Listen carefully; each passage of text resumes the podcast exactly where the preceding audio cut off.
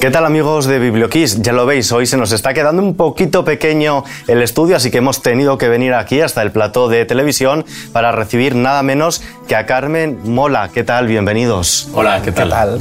Antonio Mercero, Jorge Díaz, Agustín Martínez, que venís a presentarnos nada menos que El infierno. ¿Qué nos vamos a encontrar aquí? Bueno, nos vamos a encontrar un thriller histórico, un poco al estilo de La Bestia, que es la novela con la que ganamos el premio Planeta. Aquí saltamos al Madrid de 1866, un Madrid también muy revolucionario. En este contexto se van a conocer dos personajes, nuestros protagonistas, Leonor Morel, una bailarina de un teatro de variedades, y Mauro, un estudiante revolucionario. Y sus aventuras les van a terminar llevando a la Habana, a la Cuba colonial, donde todavía rige y funciona la esclavitud. Y tenemos aquí una línea argumental que esta vez se va a separar un poquito a lo que nos tenéis acostumbrados. Es un thriller, sí, pero la línea es un poco más romántica. Sí, desde que acabamos eh, nuestra anterior novela, todo el mundo nos preguntaba, ¿qué vais a escribir ahora? ¿Qué vais a escribir ahora? Y le decíamos, una comedia romántica. Y nadie nos creía, pero nosotros realmente queríamos escribir una novela de amor. Una novela de amor a nuestra manera, a la manera de Carmen Mola. Entonces, una novela de amor en la que los inconvenientes no fueran, eh, ha habido un malentendido y ella ha pensado que él estaba liado con la vecina. No, nuestros inconvenientes son asesinatos, crímenes, horror, violencia. Y queríamos hacerlo y además queríamos hacerlo en el modo habitual de los folletines decimonónicos. Y bueno, aunque todavía hemos hablado con poca gente que haya terminado de leer la novela, por lo visto está gustando, o sea que estamos muy contentos. Pero vamos a hablar primero de la protagonista, de Leonor Morey. Es una actriz de variedades, una de, la época, una suripanta. ¿Pero qué, es este concepto exactamente? De... Es el concepto de suripanta, pues es una palabra que antes era muy habitual en nuestro idioma y que se ha ido olvidando. Las suripantas eran el cuerpo de baile de una obra que se hizo muy famosa que se llamaba El joven Telémaco en, Madrid, que venía a ser, ellas salían cantando una canción de manera erótica para la época, que venía a ser que, la falda le llegaba por debajo de la rodilla, pero bueno, eso para el momento era muy procaz. Entonces ellas se hicieron muy, muy, muy famosas con esa, con esa canción y pasó a, pasaron a convertirse en las suripantas, porque cantaban una, una cancioncita en un griego inventado que se hizo muy, muy popular. Y esa es nuestra protagonista, que es una chica, todas estas chicas venían, eran de extracción muy humilde y soñaban con grandes éxitos en el, en el teatro y esa es Leonor, la protagonista de la novela. Y ya en el inicio de la propia novela ya vamos a encontrar a un personaje secundario, pero que también es principal, a Cándido Serra. Sí, Cándido Serra es, el, es un hacendado eh, que, tiene, que tiene ingenios en, La Habana, en Cuba, en la, ciudad, en, la isla, y además es dueño de un teatro, el Teatro Villanueva, es un apasionado del teatro, le gusta mucho el teatro porque allí puede vivir las emociones en la ficción que él no vive en sus carnes, porque es un hombre muy frío. Es un personaje clave, está, está inspirado en Pancho Martí, que es un personaje real de, un español que llegó a Cuba, medró, consiguió encargarse de, del tráfico del pescado en el puerto, de mercancías, de esclavos también, y efectivamente compró un teatro, se construyó el teatro, el teatro Villanueva allí, el teatro lo sacamos y el trasunto de este esclavista español es Cándido Serra. De esclavos vamos a hablar luego también, pero vamos a cerrar un poco este triángulo con el que podemos decir es el galán de la novela thriller que nos presentáis, Mauro Mosqueira. Pues Mauro Mosqueira, un estudiante de medicina gallego, el medio médico, le llama Leonor Morel, porque todavía no ha acabado la carrera, y eh, es un idealista, lo más importante para él es la revolución, además quiere conseguir la revolución, aunque sea a tiros, hasta que conoce a la suripanta, y claro, él, desprecia todo esto de las suripantas, o sea, él desprecia que la gente vaya al teatro a ver cantar a unas chicas solo porque sean un poco más eh, sexys que las demás, pero claro, en cuanto conoce a Leonor Morel, eh, la revolución se queda por detrás de la pasión. Y, entonces eh, viaja a Cuba tras ella y, se encuentra en Cuba con, una pesadilla. Eh, pero bueno, dices, es, el, galán, es el personaje, es uno, junto con Leonor son los dos personajes principales del infierno. Y que se conocen precisamente en medio de una revolución de la sargentada del cuartel de San Gil en el Madrid decimonónico contra Isabel II. Sí, esa, época era golpe de Estado tras golpe de Estado, era levantamiento eh, militares prácticamente todos los meses. Una, cosa así era lo que hacía este, el que en la sargentada de, 1866, que es con la que arranca la, novela, fue una de las primeras en las que se mezcla el pueblo con, con, el, eh, con el, ejército, con los militares que, que, se levantaban. ¿no? Y ese día Madrid se convierte, esa noche es una batalla campal, en la, en la Puerta del Sol se organizan barricadas, hay disparos por todas partes y acaban perdiendo, los revolucionarios acaban perdiendo. En ese caos, que es la ciudad, eh, se cruzan las vidas de Mauro y de, y de Leonor y luego las consecuencias de, esa, de ese levantamiento que fue muy reprimido muy duramente por la reina, o sea, hubo 66 eh, fusilamientos a consecuencia de, ese levantamiento, pues todo lo que ahí sucede hace que tanto Mauro como, como Leonor tengan que cambiar completamente su vida y, y tomar un nuevo rumbo que les lleva a Cuba. Sí, los lectores sabemos, eh, por experiencia propia, que siempre Madrid es una protagonista más en todas vuestras historias y esta vez nos lleváis hasta Cuba. ¿Por qué Cuba exactamente? ¿Qué fue lo que os enamoró de Cuba para llevar allí? Sí, sí, en, esta novela eh, Cuba le roba un poquito de protagonismo a Madrid como escenario de la novela. Pues nos, eh, la verdad es que nos encontramos con un, reflejo muy, muy fiel de lo que estaba pasando en España, todo este Madrid revolucionario, el deseo de acabar con, con los Borbones, con la reina Isabel II. Algo así estaba sucediendo en la isla. En la colonia había un run run independentista y abolicionista que va, va a resultar en el grito de Yara en 1868, que se considera el germen ya de la, de la independencia que llegaría años después. Pero nos gustó ese, ese paralelismo que había entre la vida de Madrid y, la vida en La Habana, nos gustó encontrarnos con, con, el pequeño detalle de que todavía existía allí la esclavitud y sobre todo que no solo eran africanos los esclavos, también había algunos españoles. Eso ya acercaba mucho la historia a los lectores de aquí y nos parecía que no podíamos pasar por alto ese momento, el pasado más reciente, digamos, porque pocos años después ya fue abolida la esclavitud también en España, pero España fue el último país europeo en abolir la esclavitud y el penúltimo del mundo occidental solo superado en ese dudoso palmarés por Brasil. Entonces esto que, que yo personalmente no lo sabía, no era consciente de eso, me parecía que sí, había que resaltarlo. Sobre eso os iba a preguntar precisamente ahora, porque muchas veces en, nuestro, en nuestra historia, en nuestra historia, olvidamos que España tiene un pasado esclavista. ¿Tenemos que ser autocríticos con este episodio de nuestra historia? Yo es que no sé hasta qué punto hay que ser autocrítico con lo que hicieron nuestros antepasados, ni autocrítico ni estar excesivamente orgulloso. Evidentemente eh, hay, hay cosas de, sobre todo el siglo XIX, estaba muy, muy oculto y yo no sé si es tanto por vergüenza o por ignorancia, porque cuando estudiábamos en el colegio, cualquiera de los que estamos aquí, prácticamente pasábamos de Napoleón a la guerra civil con una paradita de un día en, en el año 1898, pero ignoramos todo lo del siglo XIX. Y el siglo XIX es muy rico y España sí tiene ese dudoso honor. Eh, y mientras Estados sabemos todo sobre la esclavitud en Estados Unidos, sabemos cómo eran las, plantaciones de algodón y conocemos a Kunta Quinte y sabemos cómo eran las guerras del de, eh, abolicionismo, la guerra de secesión, en España ha sido tratado poco, algo, en, literatura y yo creo, o por lo menos nosotros no hemos encontrado nada en cine. Entonces creemos que una de las labores del, del, escritor no es ni ser autocrítico, ni pedir perdón, por supuesto, pero sí decir, esto existió, que cada uno tome la, la decisión que quiera, si quiere saber más, si no quiere saber más, pero existió, eh, al que le interese que investigue. Sí, ha sido complicado el proceso de, documentación precisamente por la falta de, de escritos en, en este sentido.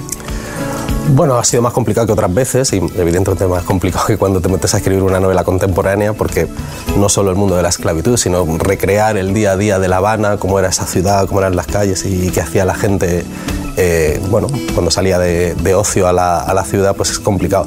Entonces, bueno, hemos tirado de libros, en realidad de la época, de escritos del siglo XIX, de libros de viajes, de la prensa, que es muy útil leer el periódico en el día a día lo que se va contando te ayuda mucho a, hacerte una idea de cómo era La Habana y cómo era Cuba. Y en el mundo de los ingenios nos ha sido muy útil un libro que se llama Cimarrón de Miguel Barnett, que es un escritor cubano, y que es una entrevista muy larga al último esclavo vivo, digamos, de, nacido en un, en un, ingenio. ¿no? Entonces, gracias a todos esos libros hemos, hemos podido recomponer el, el puzzle de cómo era La Habana en ese momento y cómo era el, funcionamiento de los ingenios. Y yo creo que, al final queda un retrato que es bastante fidedigno, que es bastante real de, lo que allí sucedía y sobre todo que sumerge al lector, que hace, que, hace el viaje fácil al, lector. Es fácil moverte por, esas calles de La Habana o por el, mar de caña de azúcar.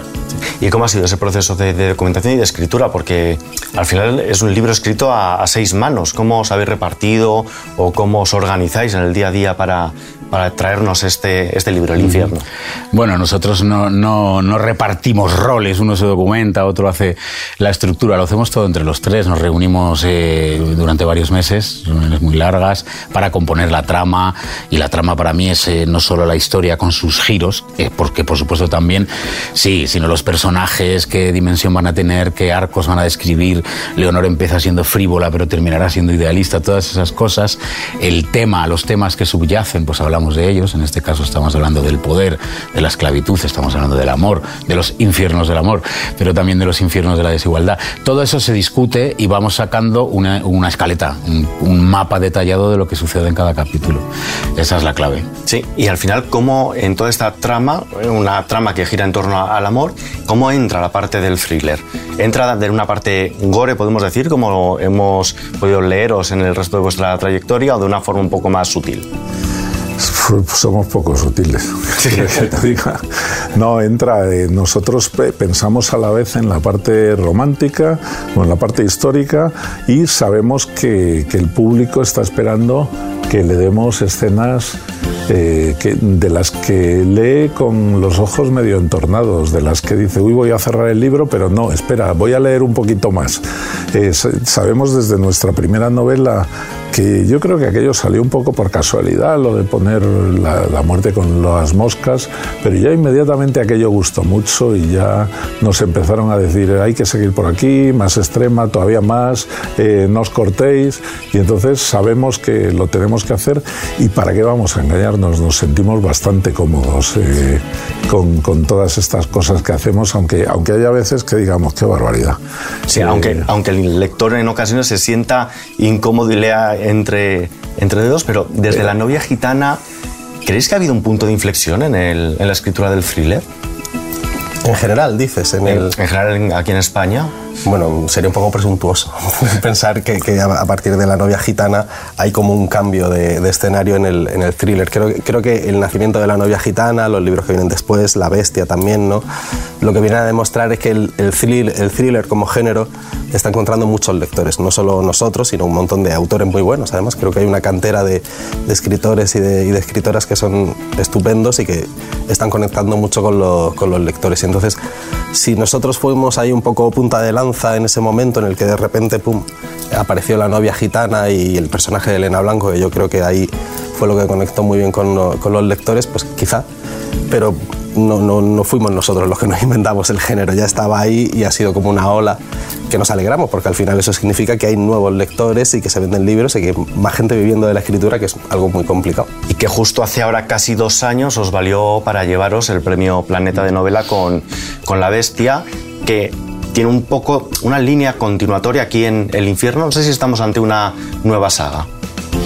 Bueno, podría terminar siendo un tríptico del siglo XIX, por aquello de que, parece que las series tienen que ser de tres.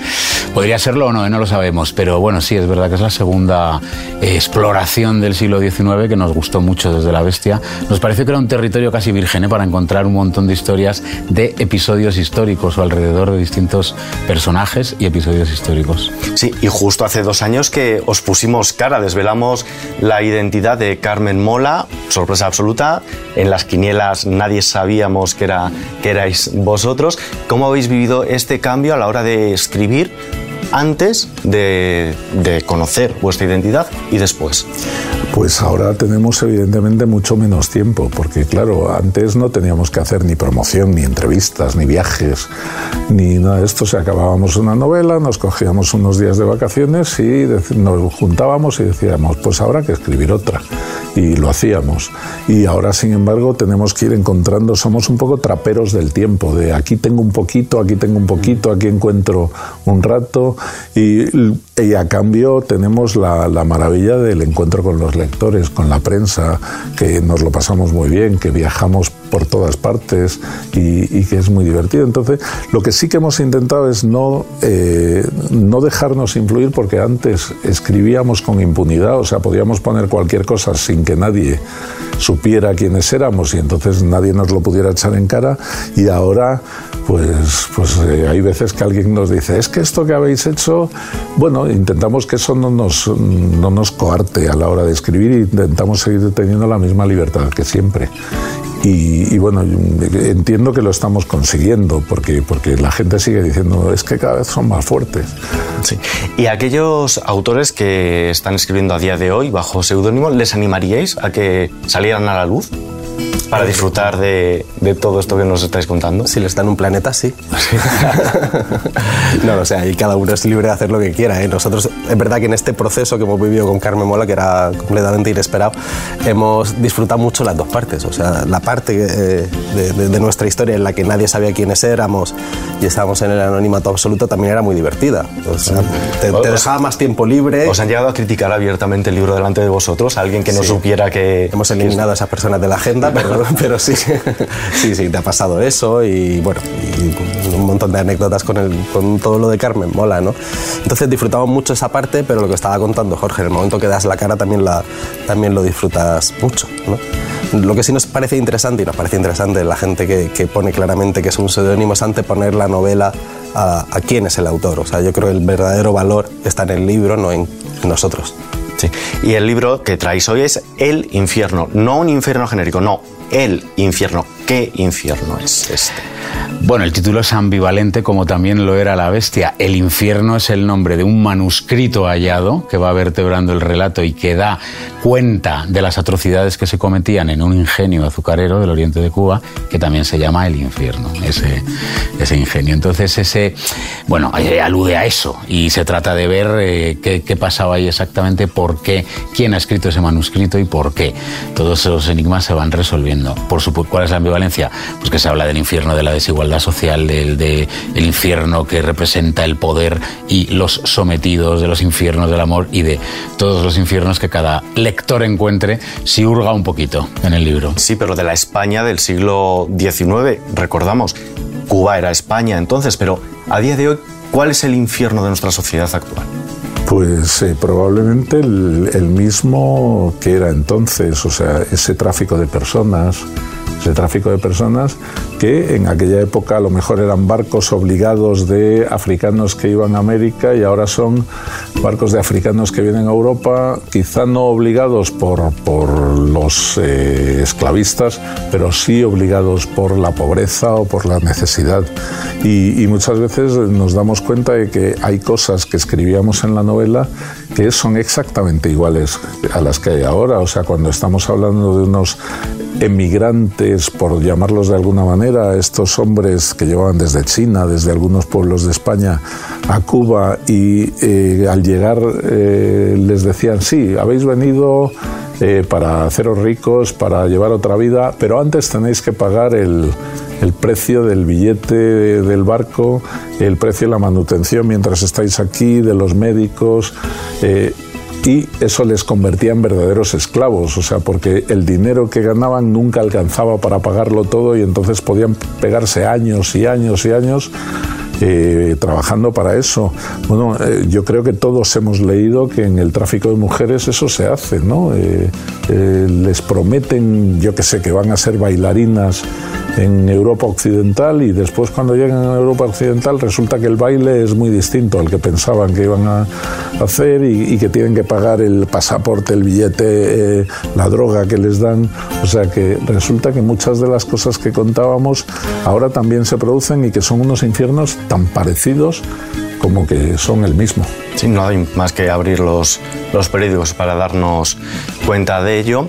Y en los periódicos, precisamente estos días de atrás, el Festival de Cine de San Sebastián, se ha podido ver ya un poco de la Red Púrpura, la segunda parte de bueno, llevar a la pequeña pantalla el segundo libro de la saga de la novia gitana. ¿Qué filín habéis recibido ya al respecto? Pues eh, te podemos contar poco de la, de la red púrpura, aparte de lo que hemos leído como, todo el mundo, porque no hemos visto nada todavía de, de la serie. La primera temporada eh, funcionó bien, a la gente le gustó, digamos. Bueno, había división de opiniones, pero había, eh, en general yo creo que, que gustó.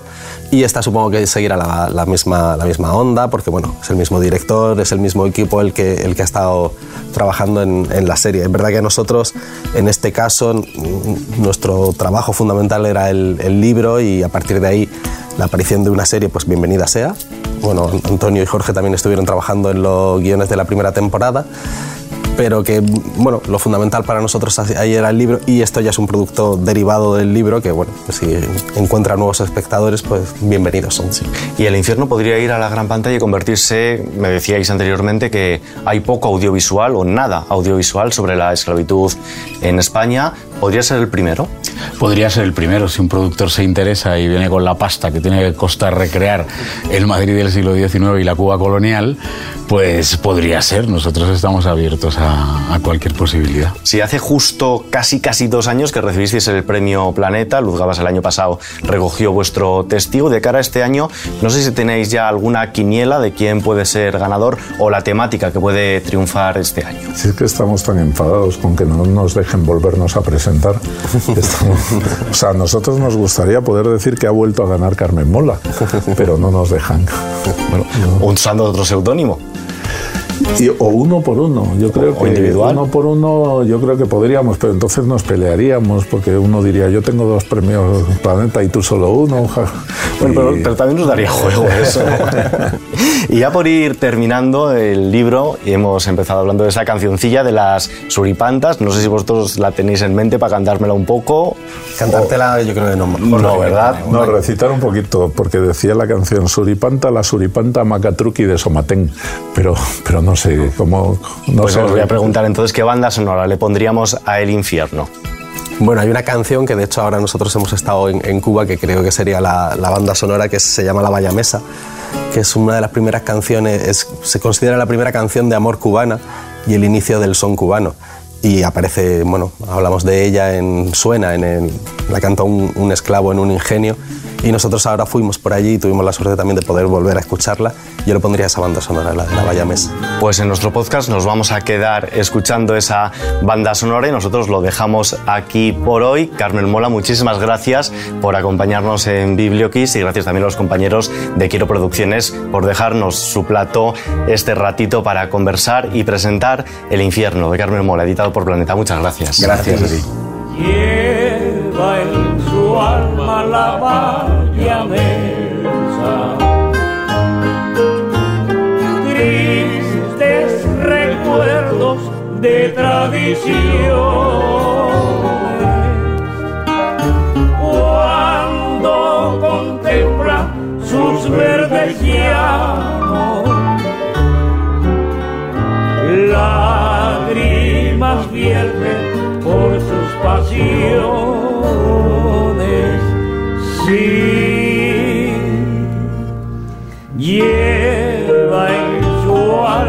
La valla mensa. Tristes recuerdos de tradiciones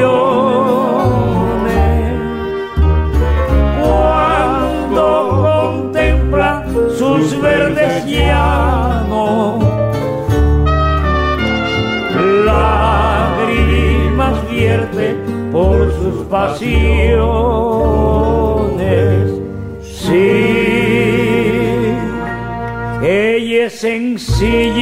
Ella es sencilla, le